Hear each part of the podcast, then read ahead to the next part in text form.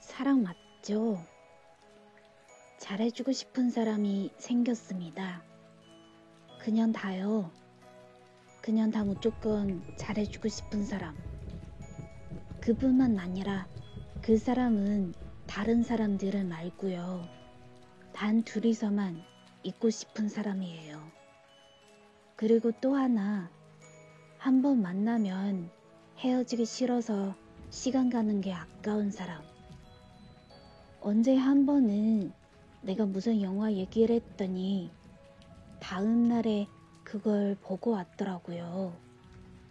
근데 그때 내 기분이 얼마나 좋았냐 하면 뭐랄까 막구 막 착해지는 것 같았거든요. 왜 누굴 사랑하게 되면 마구 막 착해지는 기분이 있잖아요. 마주 앉는 게 아니라 나란히 앉고 싶은 사람이 생겼어요. 그것도 그냥 왜 살짝 살짝 부딪히면서 다을락 말락하면서 앉는 게 있잖아요. 이거 사랑 맞죠?